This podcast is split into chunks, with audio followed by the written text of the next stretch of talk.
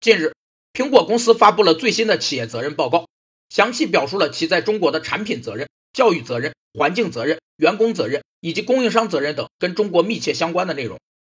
企业社会责任报告是指企业为全面反映管理自身运营对利益相关方和自然环境的影响所进行的系统的信息披露，是企业与利益相关方进行全面沟通交流的重要过程和载体，是对企业履行社会责任的理念、行动、业绩和计划的综合反映。企业社会责任报告需要回答五个基本问题：一是企业社会责任的内容；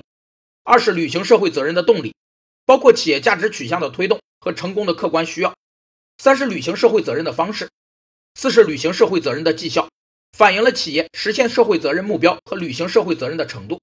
五是履行社会责任的未来计划。中国是苹果的关键市场，也是其产品的主要生产中心。在截止今年三月，苹果总收入的近百分之十八来自大众化区。